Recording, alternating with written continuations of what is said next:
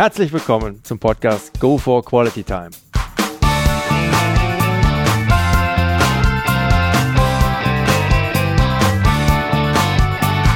Hier werden wöchentlich spannende Persönlichkeiten interviewt, um mit deren Erlebnissen und Erfahrungen zu mehr Lebensqualität in ihrem Alltag beizutragen.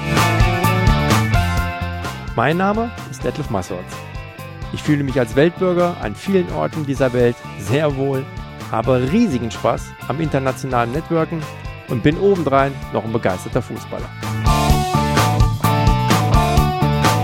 freue mich sehr, heute als Gast Jürgen König begrüßen zu dürfen mit dem Titel der Folge 37. Heute mit dem Teil 2 Revolution des Textilmarktes, Früherkennung von Herzinfarkten. Hallo Jürgen. Hi Detlef. Wo werden denn diese T-Shirts dann produziert werden und wann soll das T-Shirt dann letztendlich auf den Markt kommen? Habt ihr schon ein Zeitfenster dafür? Beziehungsweise auch der Preis natürlich ganz interessant. Wo soll der liegen? Selbstverständlich haben wir das. Nein, Grundsatz, wir produzieren alles in der Schweiz. Mhm. Ähm, obwohl wir zwischenzeitlich für verrückt erklärt werden. Äh, wir waren wirklich bei einem namhaften Sportartikelherstellern und die sagen alle, nein, nein, nein, das geht nicht, das äh, müsst ihr in China produzieren. Also, nein, nein, nein, das tun wir nicht. Wir produzieren nicht in China, weil wir haben den Anspruch äh, von höchster Qualität. Mhm. Das Einzige, was wir nicht in der Schweiz herstellen, ist äh, der Stoff, also der Trägerstoff okay. fürs Shirt.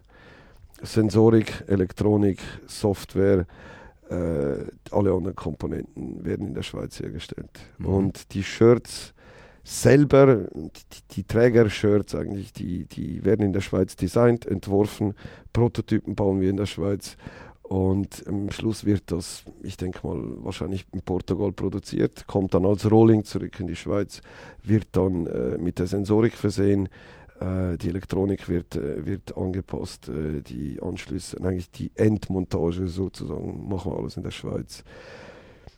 Bis Ende Februar, März, ja, Ende, Ende erstes Quartal, Anfang zweites Quartal sind wir jetzt mit der, mit der Version weiß nicht, 1.0 sind wir jetzt mal so weit, dass wir mit der rausgehen können.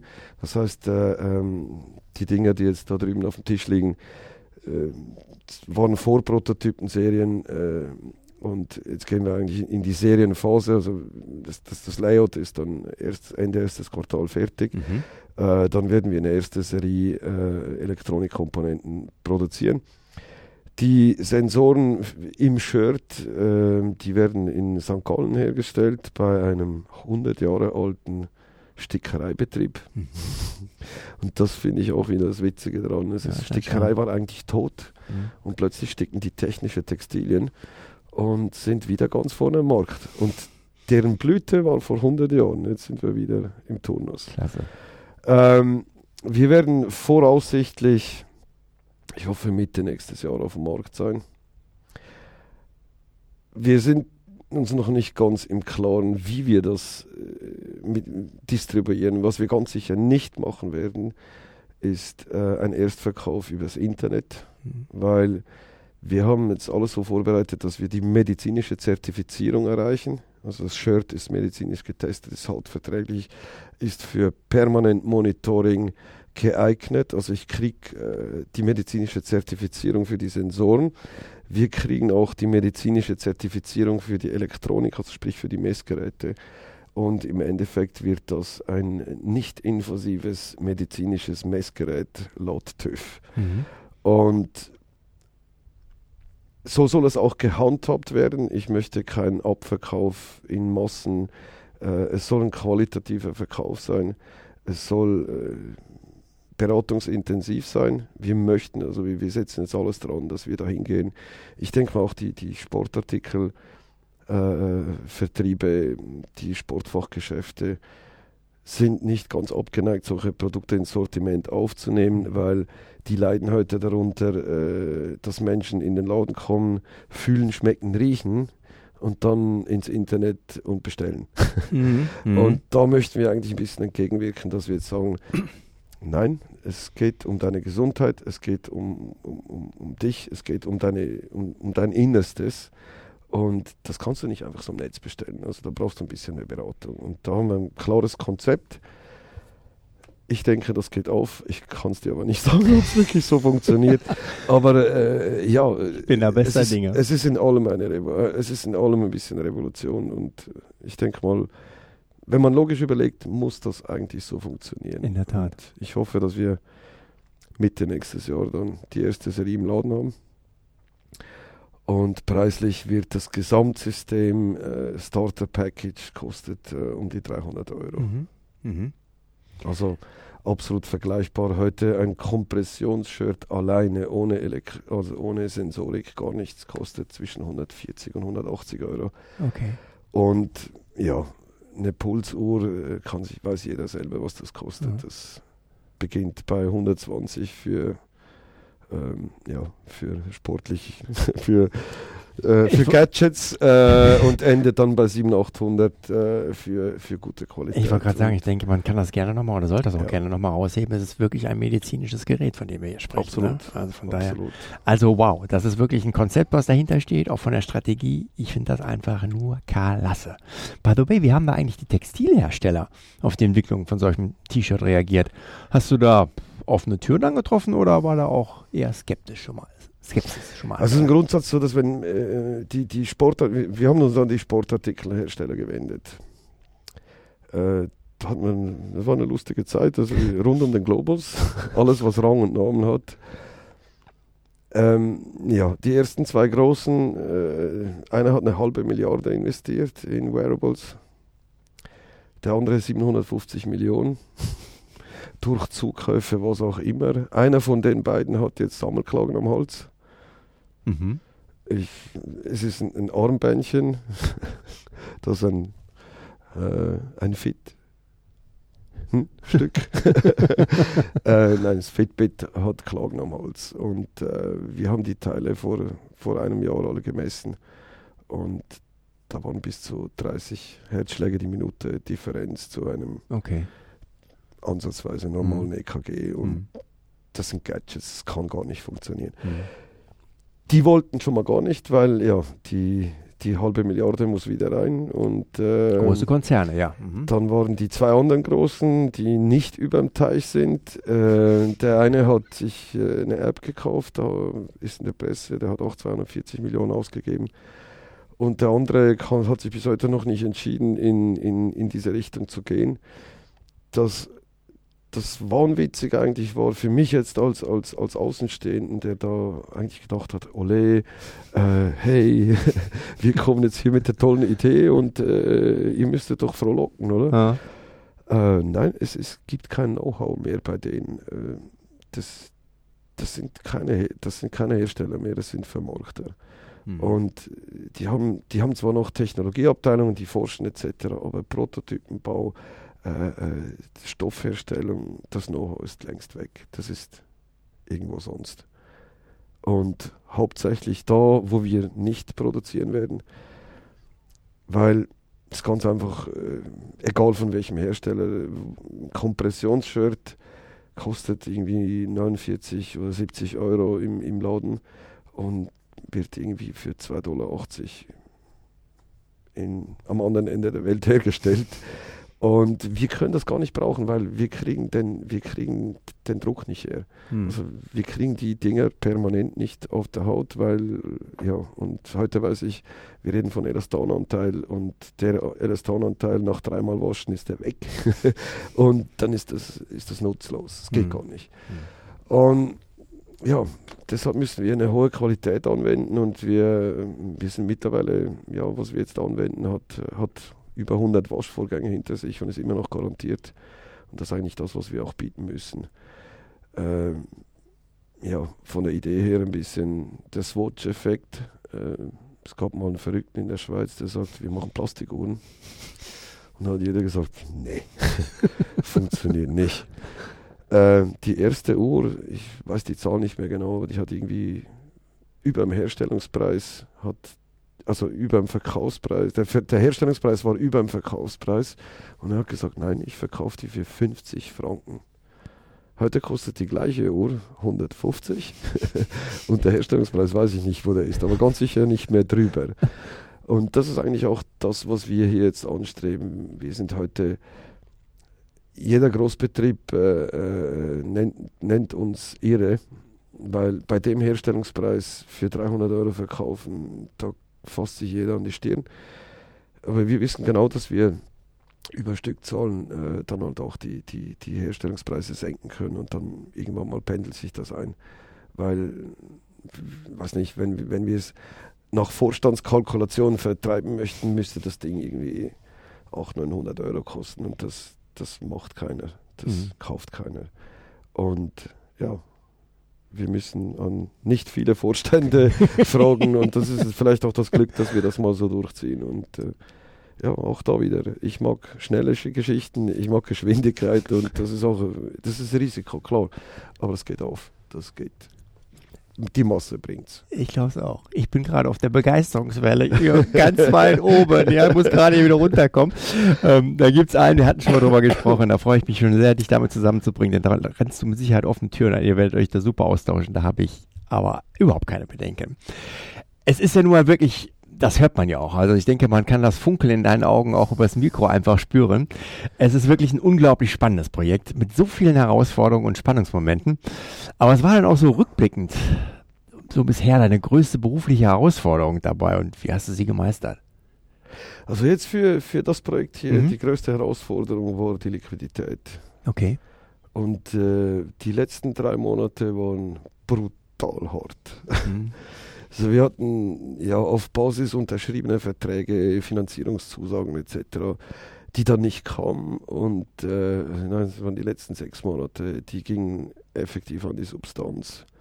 Und am 31. August konnten wir mit einem Private Equity finanziellen Vertrag unterschreiben.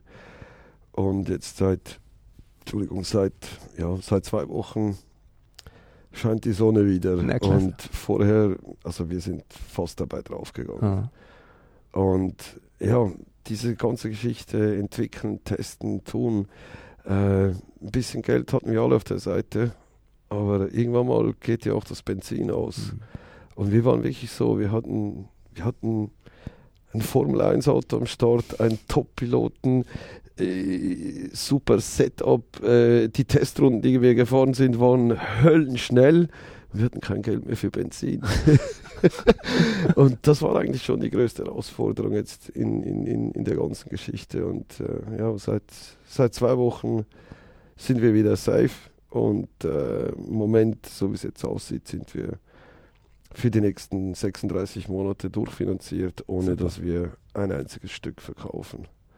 Klasse. Das gibt ein bisschen Freiheit. Ja, das glaube ich gerne. Das glaube ich gerne. Na, wirklich herrlich. Deine Vita ist so herrlich weit weg vom Mainstream und deine Projekte lassen wirklich keine Langeweile aufkommen. Aber wie im richtigen Leben wird ja auch bei dir nicht immer alles so 100% reibungslos abgelaufen sein, wie man es gerade eben schon hören konnte. Da gibt es doch bestimmt auch Momente, wo du zumindest im Nachhinein auch herzhaft drüber schmunzeln konntest, wenn etwas mal nicht so gelaufen ist, wie es dir vielleicht vorgestellt hast. Teile doch mal mit uns hier die ein oder andere Episode aus deinen Projekten, auf die du heute auch mit einem Lächeln amüsiert zurückblicken kannst. Das war, ich glaube, 87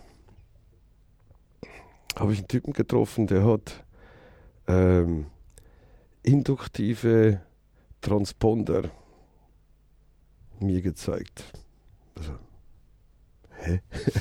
Was ist das denn? Also, ja, die kann man, äh, hat er mir dann gezeigt an seiner Katze. Äh, das kannst du einem Tier unter die Haut spritzen. Und das ist ein Chip mit einer Spule drum. Und äh, jetzt habe ich hier ein Lesegerät, das sendet Strahlen aus und aktiviert den Chip über die Induktionsspule und gibt dann Daten zurück. Also, okay. Wieso muss das in die Katze? ja, da kommen auch Pferde und Hunde und etc. Und also, der Typ hat sie nicht alle. Habe ich mir das aber trotzdem angeschaut und dann haben wir ein bisschen überlegt und im Skifahren wie bitte? Schippos? Weg damit. Oder? Dieses scheiß Ding, das ich immer aus der Jacke ziehen muss mit dem Gummiband, äh, das mir zurück in die Birne federt und dann verliere ich es wieder etc. Und das Ding da rein, äh, erinnerst dich früher? Ja. Das will doch keine Sau mehr. Wir müssen so einen Chip haben für die Skistation. Da haben wir rumgebastelt. Und irgendwann mal hatten wir so ein Teil, äh, da waren wir unglaublich stolz drauf. Das hat ein Kilobyte Daten. Das war eine A4-Seite voll Daten, hat das geliefert. Das war ein absoluter Wahnsinn. ähm, dann haben wir uns Gedanken gemacht, wie sind die Antennen, haben gebastelt rum. Am Schluss sind wir dann auf 3800 Metern, haben ein Tor aufgestellt, also einen Türrahmen mit Drähten drin. Und ich habe den Chip in einen Schneeball gesteckt und durch dieses Tor geschmissen und er hat die Daten abgegeben. Das war leck mich am Arsch. Das ist, jetzt haben wir es, oder? Das ist, das ist, die Welt braucht das.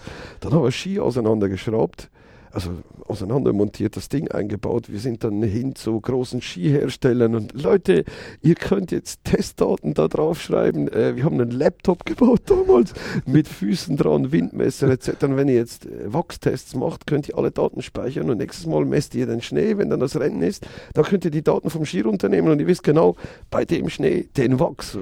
Super Idee. Naja, äh, dann kam die Politik dazu, die ich nicht mag. Dann mhm. äh, haben die uns unterstützt, äh, bis die Wahlen vorbei waren und dann hat man uns dann fallen lassen. Und auch schon da hatten wir diese Chips in Spitalkittel eingesetzt, weil eine Wäscherei nicht mehr wusste, wem welcher Kittel gehört. Das haben wir dann alles geregelt, das hat alles funktioniert. Wir waren voller, voller Elan bis nach Südafrika hin, Software gekauft, Zeug. Ja, zwei Jahre später waren wir pleite. Respektive, es gab ein Übernahmeangebot und äh, ja, der hat uns dann übernommen, hat dann seinen Sohn reingesteckt, ein völliger Nichtsnutz. Und drei Monate später war der Laden tot. Und damals irgendwie, das waren, ich weiß nicht, 30, 40.000, die ersten, die man auf der Seite hatte, waren einfach weg. Aber es war eine tolle Zeit. Und auch da schon haben wir wir waren im Südtirol, im, im Xiesertal und haben, so verrückt waren wir. Wir haben einen ein, ein Langlauf, so ein Volksrennen mit 10.000 Läufern jedem so ein Chip und Startnummer getackert. Wir haben zwei Nächte lang mit Heftklammern Chips dran getackert. Das hat alles gelesen, ja. aber der Vollidiot, der die Software hatte, konnte dann die Daten nicht zuordnen. Wir hatten Zeit, Name, alles hat funktioniert. Wir wussten alles, alles super. Wir konnten die Startliste nicht ausdrucken, weil die Software nicht funktioniert hat. naja, ja. äh, mittlerweile gibt es die Systeme. Okay. Witzigerweise Holländer. Auch. ja. Die hatten irgendwie so ein Parkplatzsystem und äh, ja, die ganze Welt fährt jetzt mit, äh, mit einem holländischen System und wir in den Bergen haben es entwickelt, aber eben der Prophet im eigenen Lande zählt halt nicht. Ah. Das war so eine, eine witzige Geschichte. Die zweite lustige Anekdote war, wir haben zehn Jahre an einem Projekt gearbeitet Damals haben wir viel Formel 1 geguckt und äh, waren große Fans. Michael Schumacher, die großen mhm. Zeiten noch mit Senna und da war ja richtig was los. Und da habe ich immer gesagt, das kann es ja nicht sein. Äh, ihr habt hier Geheimhaltung, die Autos werden abgedeckt. Das ist ja besser gehütet als Fort Knox. Und dann, wenn das Ding stehen bleibt, nicht beleidigend, aber jetzt einfach plakativ, mhm. es kommen vier Vollidioten in Gummistiefeln mit einem Traktor und ziehen das Ding weg wie ein Stück Scheiße. Hm. Das machen wir anders. Hubschrauber muss her. Zehn Jahre, bis wir alle Gesetze, alles durch hatten, einen riesen Dschungel. Dann haben wir das Projekt präsentiert, haben eine große Versicherungsgesellschaft angesprochen, die haben gesagt, sofort, also großes Sponsoring, wirklich groß. Mhm. ihr kriegt das, also könnt ihr mir das bestätigen? Selbstverständlich, äh, wenn F1 das annimmt, Check. Mhm. Mit vielen Nullen dran. Ja, dann sind wir am Schluss dann über 100 Ecken bei, beim großen Zampano gelandet. Wahrscheinlich war das zu wenig Geld, weiß der Geier was. Und dann sagt er, ähm, ja, spannend, aber äh, F1 ist die Spitze des Motorsports. Und ihr müsst das in einer niedrigeren Serie testen. Dann haben wir über drei Ecken dann mit Scheich Maktoum, der eine Konkurrenzserie zur Formel 1 machen wollte, die dann vier Jahre überlebt hat. Ein saugutes Konzept. Haben wir einen Hubschrauber auseinandergeschraubt, in den Container gepackt, nach Dubai geflogen, da wieder zusammengesetzt und sind die ersten und die letzten, die während eines offiziellen FIA-regulierten Rennens ein Rennauto mit dem Hubschrauber rausgeflogen haben. Mit 18 Kameras dran, riesen Spektakel. Damals noch äh, der Bruder von Nick Heidfeld war Kommentator bei irgendeinem Pay-TV-Sender. Okay. Die sind alle fast vom Stuhl gefallen. Und ich finde es da alles noch im Internet, so Sachen. Äh, Jetzt, und jetzt fliegen die das Auto, das kann nicht sein, das kann nicht sein, die fliegen das Auto mit dem Hubschrauber weg. Und ja, dann kam der Bianchi-Unfall, dann, dann, dann sind alle uns wieder angegangen und gesagt, hey Jungs, ihr müsst das machen und es hängt immer noch bei der FIA. Hm. Am Schluss, saugute Zeit, Riesentraum, äh, nur schon die Geschichte mit Dubai, mit einem in der Schweiz immatrikulierten Hubschrauber, ich bin Walliser, das ist unser Kantonswappen, ja. sind Sterne mit Sternen hinten drauf, sind wir in Dubai losgeflogen und haben dann festgestellt, dass wir, wir haben gar keine Moving Map, wir haben kein, wir haben kein Nichts, wir haben nicht mal ein Navigationssystem. Wie finden wir jetzt diese Rennstrecke? Es war Wüste, das ist nichts. Ich hatte zufälligerweise eine, eine, eine, Karte vom, von einem Mietauto auf dem Schoß und sagt ein Kumpel dann ihm, weißt du was, stell mal den Schwanz Richtung Dubai Krieg dann habe ich die Arme rausgehalten. Die Richtung müsste der Burj El Arab sein. Fliegen wir mal dahin. Plötzlich sehen wir den Burj im Nebel. Autokorte raus. Okay, da es jetzt eine Autobahn. Da müssen wir hoch. Nächste Kreuzung rechts, die nächste links. Und dann sind wir auf der Rennstrecke. Tolle Geschichte. Am Schluss auch da wieder, äh, was wir da an Geld reingeschmissen haben, sehen wir nie mehr. Aber ich immer noch dem Moment, als wir die Rennstrecke dann schlussendlich gefunden haben, im, im Nebel der Wüste, haben wir uns auch gesagt, egal was passiert, aber der Augenblick nimmt uns keiner. Ja. Das zwei witzige Anekdoten. Ein Traum. Aus, und zweimal Totalverlust. aber schön, dass du heute so herzhaft darüber schmunzeln kannst. Spricht eindeutig für dich. Jürgen, kommen wir zum Punkt Live Story. Gibt es ein besonderes Ereignis? Vielleicht auch mit einem besonderen Menschen? Aus deiner Vergangenheit, welches deinen weiteren Lebensweg oder welcher deinen weiteren Lebensweg geprägt hat? Äh, das sind so viele Begegnungen, die, die einen schrittweise verändern.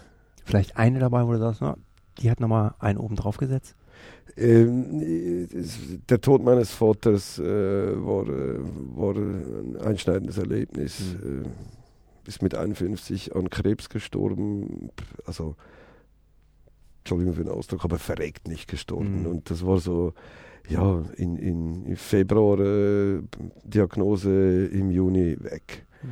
Und dann die Erkenntnis, äh, dem seine ganze Lebensgeschichte ein Leben lang eingefressen. Ich wusste nichts von seiner Kindheit.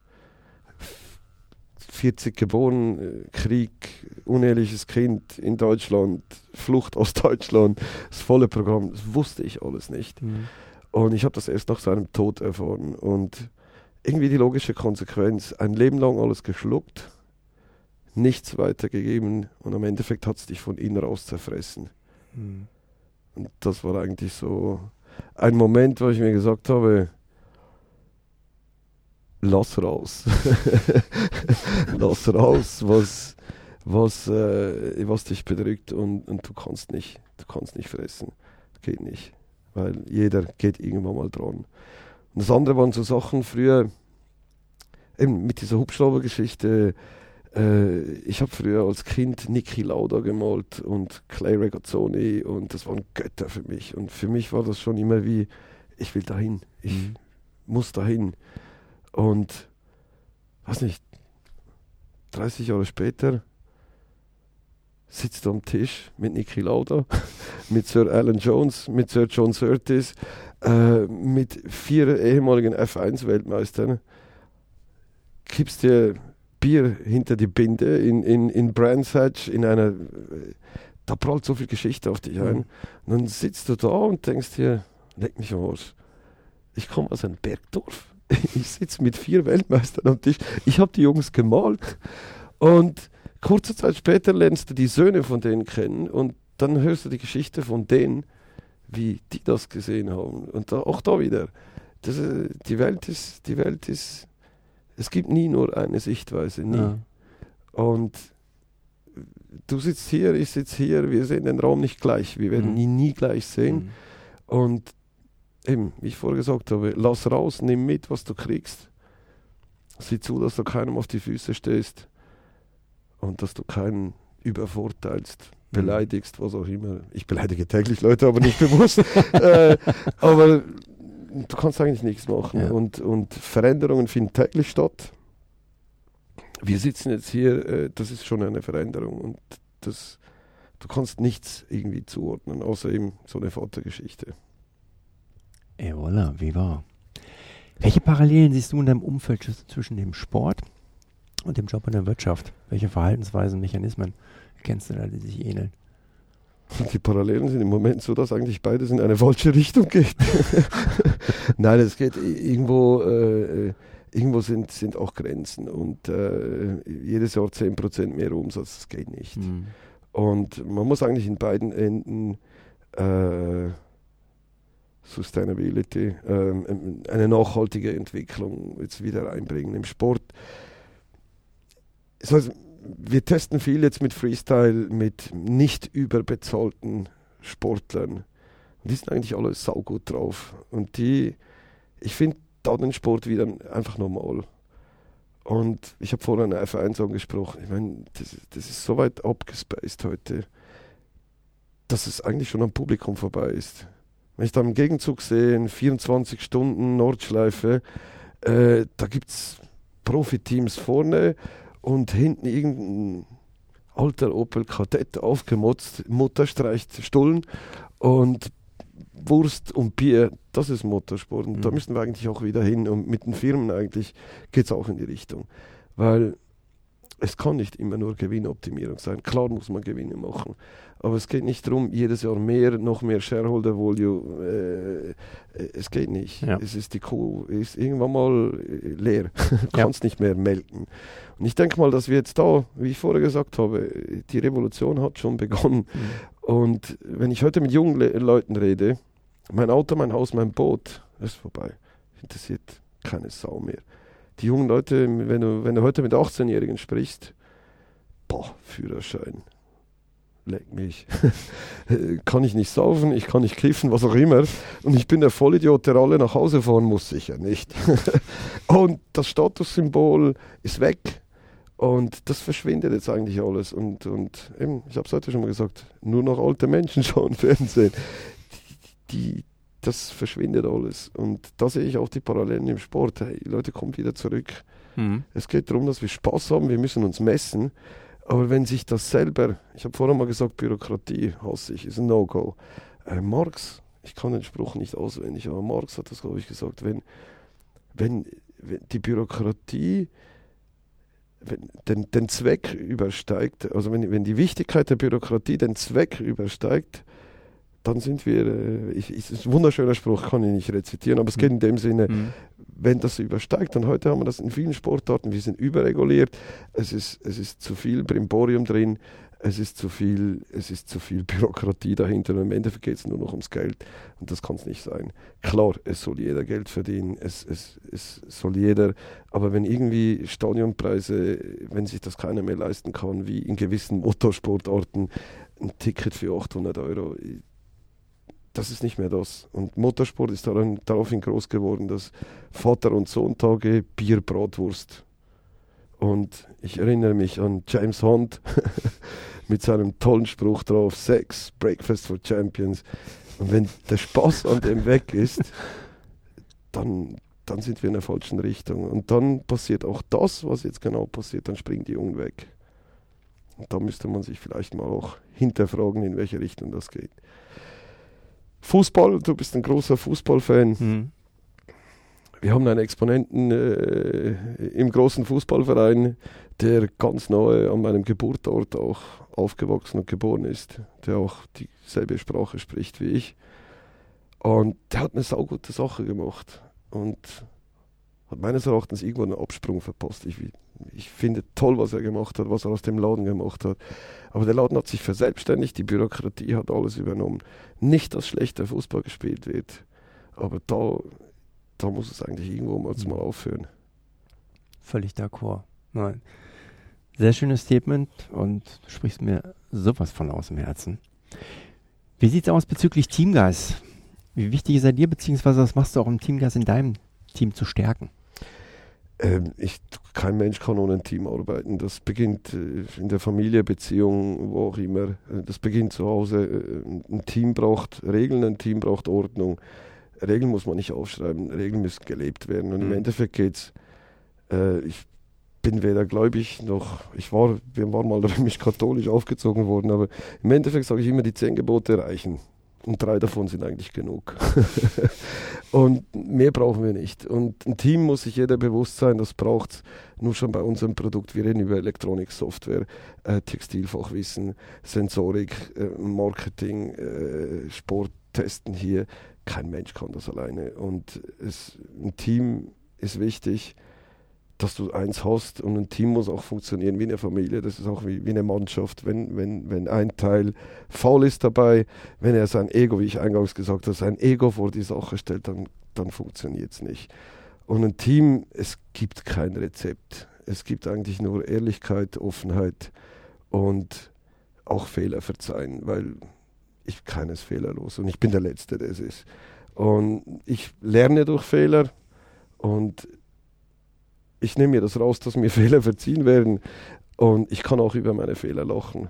Und das muss ich auch von über die Fehler der anderen tun. Und so Team, das wächst. Herrlich, da sage ich nur zum Abschluss. Wer hat es erfunden? Der Schwitzer, ja? Ja. Klasse, mein Lieber. Viel, also das viel, viel, erfunden haben wir nicht, aber auf der anderen Seite einen Abschluss noch. Und das Bitte. Ist, das ist eine, eine witzige Geschichte. Die Schweiz hat die höchste Patentdichte auf 1000 Menschen gerechnet weltweit nicht Silicon Valley, die Schweiz. Und es gibt nirgends so wenig Private Equity Finanzierungen wie in der Schweiz. Lustige Anekdote. Lustige Anekdote. Somit bin ich draußen. Ich kann nur sagen, also wirklich ganz herzlichen Dank für deine Zeit und dieses Interview. Gerne. Das war aus meiner Sicht ein absolutes Hammer-Interview. Das nenne ich mal wirklich jemanden mit Visionen und klaren Konzepten. Insbesondere zu diesem wirklich absoluten Hammerprojekt. Ich bin bester Dinge, wirklich bester Dinge, dass das eine richtige, einzigartige Erfolgsstory werden wird und freue mich jetzt schon drauf, die weitere Entwicklung dabei zu verfolgen. Das ist wirklich super spannend und es hat obendrein mächtig Spaß gemacht, sich mit dir hier auszutauschen. Also nochmal ganz herzliches Dankeschön an dieser Stelle. Gern geschehen. Und jetzt gehen wir auch gleich noch auf den Lecker Kölsch raus, mein Lieber. Aber vorher noch abgeben an die Zuhörer. Liebe Zuhörer, sollten Sie weitergehendes Interesse an der Person Jürgen König und an seinem spannenden Projekt haben, einfach mal einen Blick in seine Webseite werfen unter www.vexatech.com. Diesen Link sowie weitere finden Sie aber auch wie gehabt in meinen Shownotes. Ja, in dem Sinne, sollte Ihnen der heutige Podcast gefallen haben, dann würde ich mich sehr freuen, wenn Sie ihn kurz in iTunes bewerten können. Ihre Bewertung hilft, meinen Podcast sichtbarer zu machen und mehr Leute werden so auf ihn aufmerksam. Ich würde mich sehr freuen, Sie auch nächste Woche wieder begrüßen zu dürfen. Bis dahin eine entspannte Quality Time.